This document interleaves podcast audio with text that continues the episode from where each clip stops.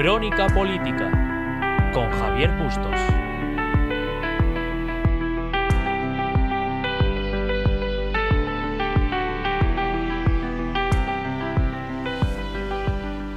Buenas tardes a todos y a todas, soy Javier Bustos Díaz, hoy es 22 de junio y sean bienvenidos una semana más a Crónica Política.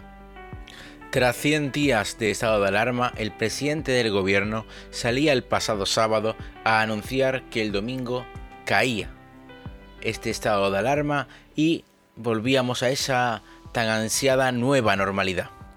Pero sinceramente, ¿qué han sido 100 días para disfrutar de este gobierno?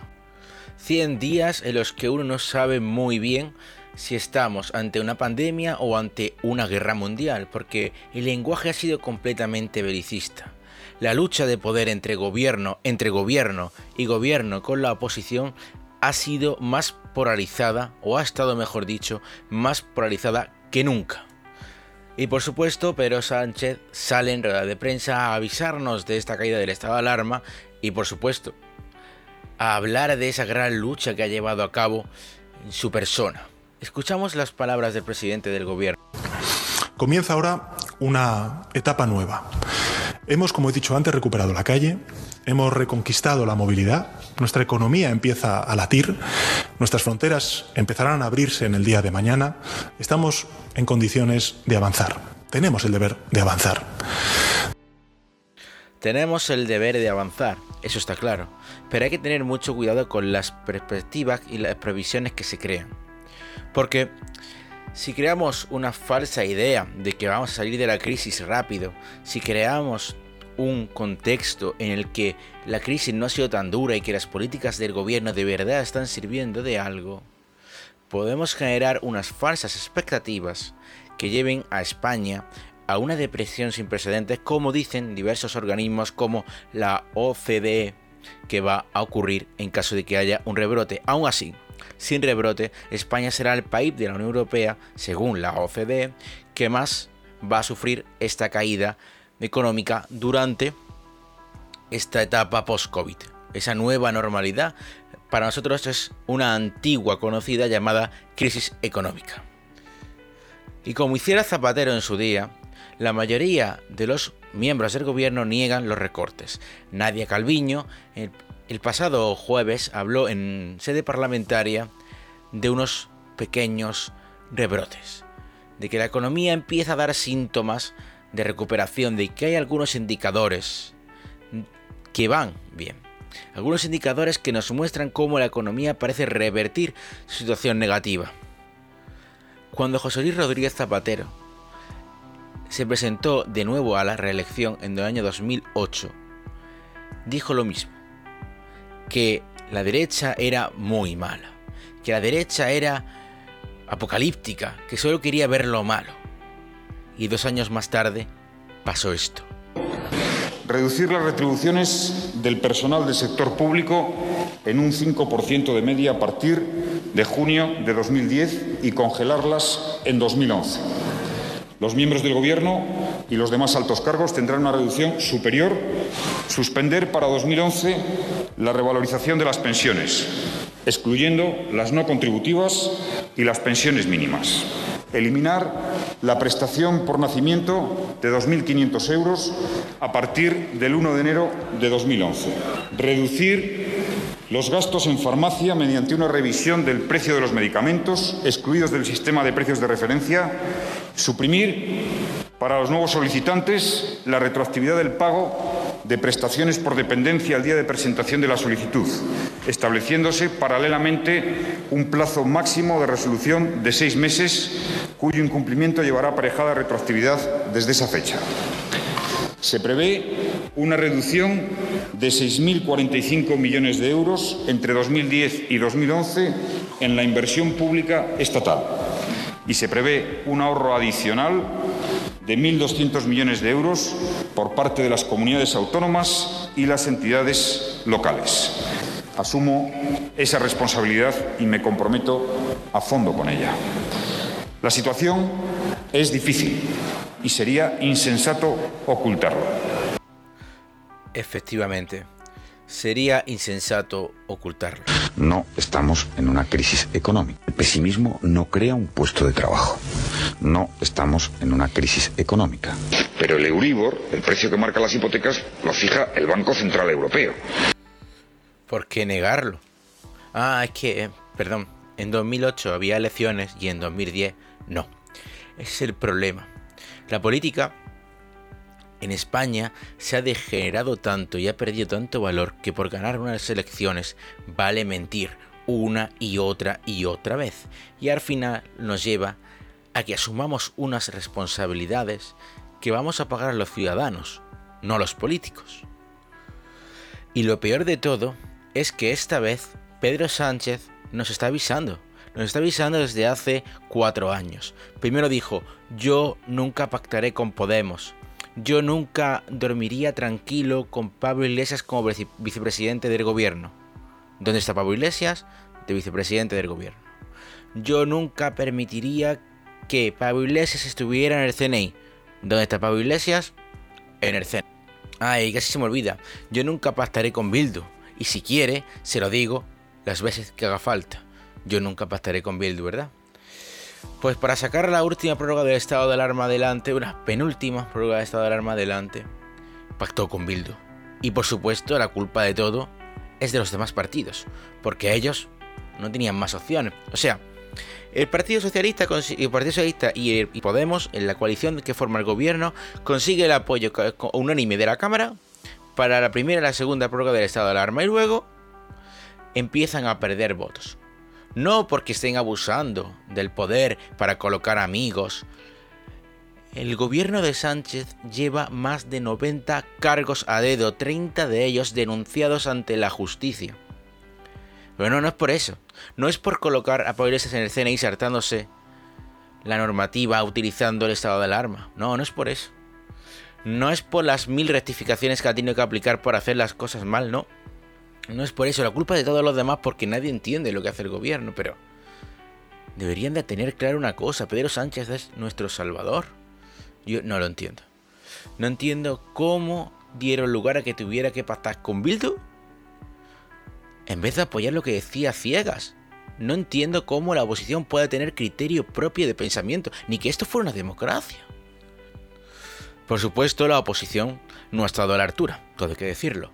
Criticar, sí, es parte de la labor de la oposición, pero la oposición también tiene una parte fundamental que es la de proponer y ser alternativa al gobierno, y no ha demostrado estar a la altura. Ahora, desde hace unas semanas, y en el último meeting del Partido Popular en Galicia, de acuerdo a las elecciones que van a tener lugar en breves, Casado sí propuso una serie de pactos, ahora, tarde. Pero bueno, por lo menos parece que está cambiando algo el rumbo de la política, y es que la polarización política no nos va a llevar a ningún, lado, a ningún lado. El espectáculo que vemos semana tras semana en el Congreso de los Diputados es bochornoso. Es una falta de respeto a los españoles porque toda la economía, todos los organismos internacionales, el Banco Central Europeo y el Banco de España están diciendo que la que se nos viene encima no sabemos hasta dónde llega. No sabemos hasta dónde va a ser el hundimiento. Ni V asimétrica, ni V, ni nada. Vamos en cuesta abajo y no se ve el final. No se sabe dónde va a estar el punto para remontar. No se sabe. Y como hay un rebrote, la OCDE ha sido clara. De esa no salimos. Y nuestros políticos se dedican a tirarse mierdas a la cara. Vamos a ver. Los residentes, las personas mayores muertas en las residencias no son un arma. Son personas mayores que han muerto. Punto. Y no se puede utilizar eso como arma en política porque es una vergüenza.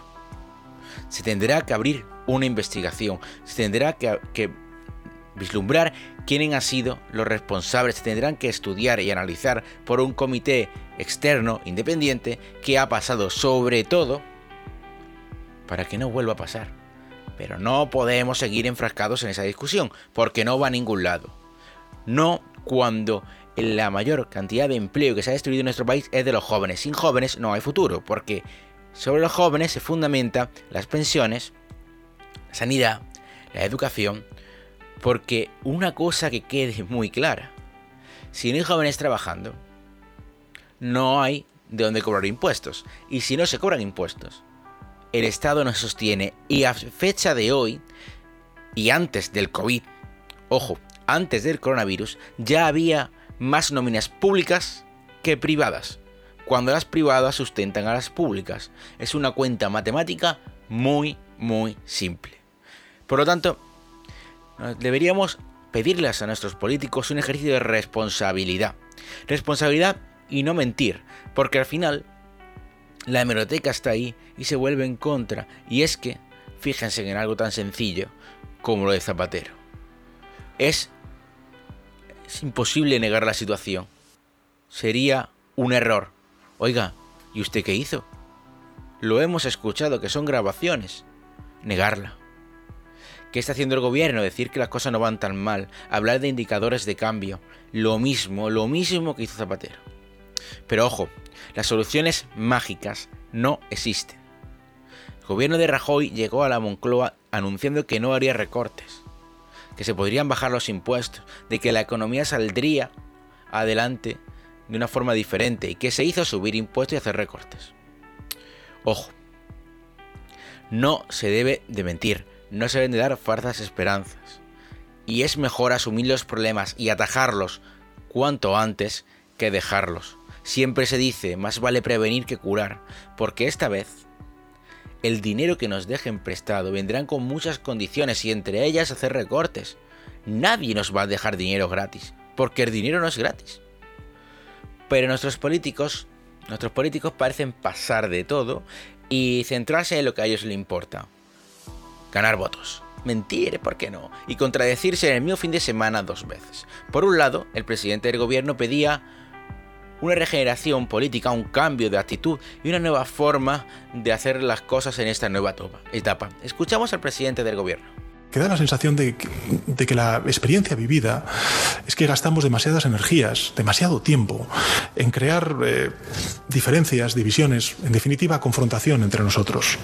Diferencias que luego resultan peor que inútiles, porque son dañinas cuando surgen los problemas de verdad, como son los que hemos visto durante y sufrido durante estas largas semanas, como es la enfermedad y la muerte. No podemos aceptar como algo natural e inevitable que la política se convierta en un generador de confrontación, de provocación, de odio. El Parlamento precisamente está dispuesto en un semicírculo para hablar, para hablar con claridad, incluso con dureza, pero también para dialogar. No es un ruedo en el que solamente se deba pelear, no es un campo para el insulto o la provocación o la mera confrontación. No se trata de renunciar con esto a nuestras propias ideas, a defenderlas con pasión, ni a que nadie se le, se le pida pues, eh, actuar y defender eh, ideas o intereses que van contra sus propios valores y convicciones. A lo único que debemos renunciar es a la falta de respeto, al insulto, al acoso, a la amenaza, a la provocación. Se trata de recordar que por encima de las diferencias legítimas que nos separan, nos une una voluntad de convivir si tuvimos el coraje suficiente para resistir juntos, no tengamos miedo alguno ahora de avanzar unidos. Avanzar unidos será el horizonte de los cuatro años de legislatura que tenemos por delante. Y yo estoy convencido de que el mejor homenaje que los vivos podemos hacer a los fallecidos es honrar la vida, hacer un país mejor, más justo, más vivible. Es evidente que el presidente del gobierno lleva razón en este aspecto. Obviamente, es hora de que los políticos trabajen, lo cual no estaría nada mal con lo que cobran. Y el presidente del Partido Popular parece bajar su tono y asumir, no sin cierta crítica, esta posición de presidente del gobierno y la da a conocer en un meeting del Partido Popular en Galicia. Además de haber tendido la mano durante la pandemia, en los peores momentos, y durante la llamada desescalada, Ahora queremos reivindicar la política útil, la política de ponernos de acuerdo en lo esencial para que cuanto antes pasemos página de la peor pandemia que ha sufrido nuestro país en casi un siglo. Por eso hemos ofrecido en sede parlamentaria y desde hace ya más de un mes que hagamos cinco cosas todos los partidos juntos la primera es crear una oficina nacional para las víctimas del COVID-19. Atención psicológica a los familiares que no han podido tener ni un duelo al despedirse de sus seres queridos. Atención sanitaria a los enfermos que han sobrevivido y reconocimiento a las víctimas. En segundo lugar, hemos pedido un pacto nacional por la salud, llamado Cajal en honor a nuestro Premio Nobel de Medicina. Un pacto nacional en el que reivindiquemos a los mejores, a nuestros héroes, a los profesionales sanitarios que 55.000 de ellos se contagiaron por salvar nuestras vidas. Pero también a asumir que teniendo uno de los mejores sistemas nacionales de salud del mundo, no estaba preparado para una pandemia y que si hay algún tipo de rebrote, tendremos que hacer una central de compras nacional, habituallar el material suficiente y tendremos también que apostar por la industria nacional que pueda fabricar ese material a nivel de España y una estrategia por la investigación para que la investigación para descubrir la vacuna, un tratamiento médico eficaz, también se impulse desde nuestro país. Una estrategia Cajal que también incluye la creación de una agencia nacional de seguimiento y evaluación de pandemias. En definitiva, una especie de pacto de Toledo como el que fue para las pensiones por nuestra salud, para sacar la salud de la confrontación partidista, para que todos los partidos nos pongamos de acuerdo en su financiación, en su planificación y en la dotación de todos los recursos que hagan falta. En tercer lugar, hemos planteado hacer una comisión en el Senado en la que evaluemos también la atención social y de los mayores. Creo que por ahí estaba Fabiola, la consejera de Asuntos Sociales, y creo que en Galicia podéis estar orgullosos de la labor que habéis hecho. Era muy difícil, pero habéis innovado. Atención medicalizada en las residencias, más telemedicina, más atención domiciliaria o telefónica. Hay que adaptar el cuidado de los mayores, la generación que nos ha dado todo. La generación que construisteis la democracia, la generación que nos legasteis el estado del bienestar, la generación que compartisteis vuestra pensión y vuestros ahorros con los nietos y los hijos hace apenas 8, 7, 6 años en la última crisis financiera que nos dejaron los de siempre. Esa generación tiene que tener todos los recursos y la nuestra tiene que estar a la altura. Y eso hay que pactarlo entre todas las fuerzas políticas. Como digo, no sin crítica, se muestra abierto a avanzar en la política, a hacer ciertos pactos, ciertas concesiones y no deja de hablar de todas las fuerzas políticas. Eso es algo que estaba España hace tres meses, pero bueno, dice el refrán que más vale tarde que nunca. La cuestión es la siguiente. Mientras presidente del gobierno y el presidente de la oposición, el líder de la oposición mejor dicho, intentan lanzar un discurso más bajo de tono, menos crispado, aparece María Jesús Montero y dice... ¿Qué es esto? De que ahora digan los presidentes de comunidades autónomas que aquí había un mando único y que ellos no tenían responsabilidad. Mienten, siempre, siempre conservaron las competencias de residencias de mayores, de los centros sanitarios, de la atención primaria, de la educación, de todos los servicios que prestan las comunidades autónomas. Pero es que el gobierno de España no se puso de perfil y por eso ahora se le achaca o se le, eh, se le dice que tenía que haber sido él el que hubiera hecho cuestiones que correspondían al señor Feijó. Este gobierno, sin corresponderle, acopió material sanitario para proteger a las personas que trabajan en nuestro centro, a los profesionales que han dado una lesión como yo conocía, porque son mis compañeros, pero como probablemente mucha gente no esperaba, trabajando con riesgo, desde por la mañana hasta por la noche. Y con ellos los policías, los guardias civiles, todos aquellos que nos han protegido durante todo este tiempo. Pero el gobierno decía, hizo acopio de material sanitario, le dio a las comunidades autónomas gran parte del equipamiento que necesitaban porque tenían dificultades de encontrar ese material en un mercado salvaje que al incrementarse la demanda había puesto los precios disparados, no había capacidad de obtener las mascarillas, las batas, los guantes, todo eso que habéis conocido durante estos días. Y no solo ello, este gobierno, sin tener la obligación puso, reforzó el sistema sanitario en un primer momento mandando 300 millones de euros a las comunidades autónomas. 300 millones de euros al bienestar social para que nadie se quedara atrás con motivo de esta crisis. Supongo que buscarían el teléfono de Adriana Lastra para que hiciera algún comentario y como no lo encontraron dijeron, tú, tú portavoz del gobierno, dale un poco de vidilla al tema que estamos, estamos llegando a una política de acuerdo y vayamos a sacar para allá adelante. ¿Por qué no? Echa leña al fuego ahora que parece que hay acuerdo. Y ya está. Volvemos a lo de siempre. El gobierno escurriendo el bulto y ahora dice que las, en un mando único la responsabilidad y las competencias de las comunidades autónomas. Aquí hay que aclararse. O había mando único y de lo bueno y de lo malo es responsable el gobierno, o no había mando único y esas 450.000 vidas que dice Pedro Sánchez que ha salvado, la han salvado a las comunidades autónomas. No puedes coger lo bueno, decir que gracias a ti, y lo malo por culpa de los demás. Además, algo súper interesante. Siempre se destaca cuando se hace, es como la crisis de 2008, todo el mundo culpa al Partido Popular cuando quien gobernaba era Zapatero. Aquí se hace lo mismo. Cuando la tasa de mortalidad más grande está entre las comunidades socialistas, todo el mundo pone el foco en Madrid. Ya está. Madrid, el centro del mal. Ya está. Punto. Da igual que haya habido más muertos en las comunidades autónomas socialistas. Da igual que tuvieran una tasa de mortalidad más alta. No solo eso, es que en comparación, Madrid no está nunca en los segundos puestos. Está cuarta, quinta o sexta. No. A por ellos. ¿Por qué? Porque gobierna el Partido Popular.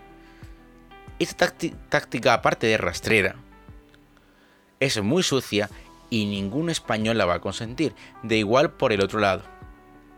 Ayuso, si, Ayuso debería decir, oiga, hasta aquí he llegado y que los tribunales hablen, pero como presidenta de una comunidad autónoma súper afectada por este tema, increíblemente afectada por este tema, debería dejar de entrar en el juego, por muy rédito político que saque, porque al final a todo el mundo que siga jugando con las víctimas le va a pasar factura, mucha factura, este tema, porque es algo inmoral, algo inmoral y poco ético, por no decir nada ético. Con este nivel de crispación no vamos a ir adelante.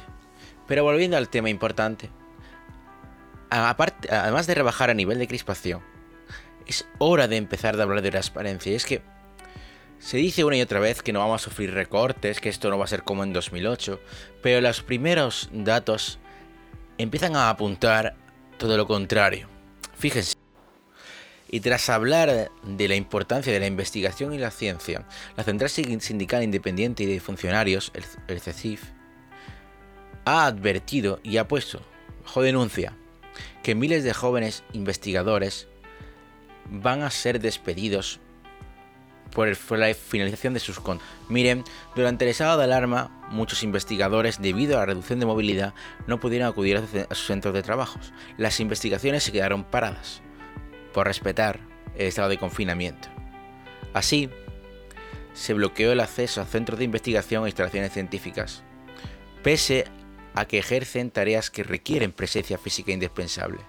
Como consecuencia inevitable, no han podido finalizar sus investigaciones y de los 900 investigadores predoctorales contratados mediante ayudas correspondientes a la convocatoria de formación de personal investigador, solo 175 menos de un 20% podrán extender sus contratos. Quiere decir que hay un 80% de investigadores en nuestro país, un 80%, 725 personas, que no van a poder terminar sus investigaciones porque no se les está prorrogando un contrato al que no han podido acceder, porque debido al estado de alarma estaban en sus casas sin poder acceder.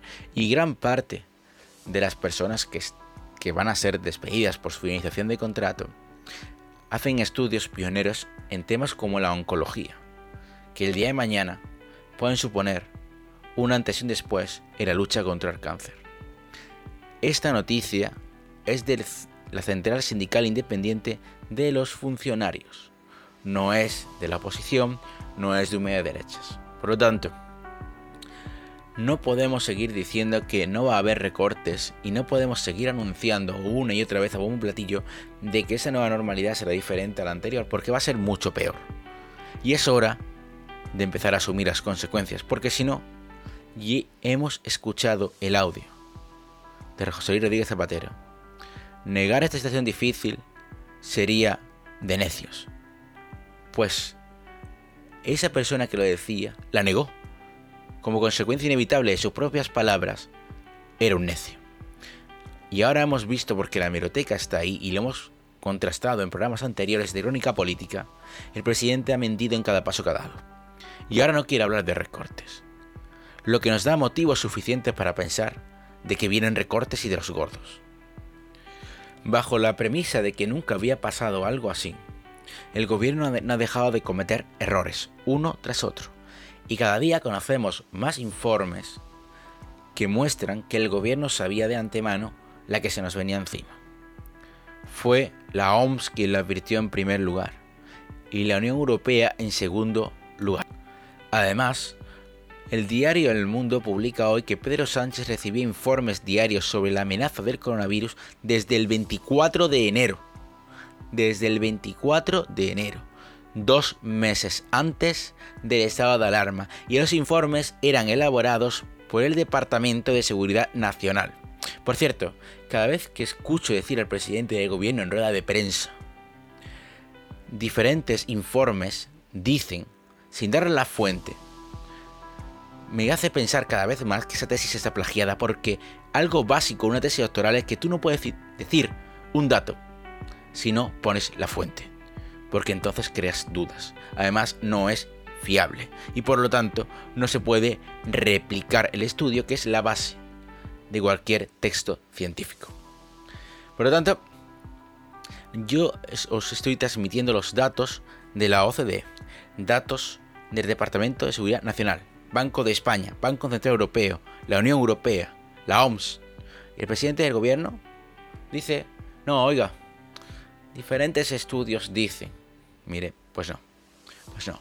Cada vez sabemos que había más datos, datos en conocimiento del gobierno de España que podían haber ayudado a prevenir la crisis. Quizás no al 100%, probablemente hubiéramos acabado un estado de alarma, pero quizás hubiéramos reducido a la mitad el número de víctimas. Por cierto, víctimas que no sabemos cuántas son, porque el gobierno dice que son 28.000, pero el Instituto Nacional de Estadística dice que supera los 40.000. Ojo que estamos hablando de casi el doble. Sin embargo, el gobierno se niega a admitir esta cifra, y es que sería admitir que sus medidas han fracasado.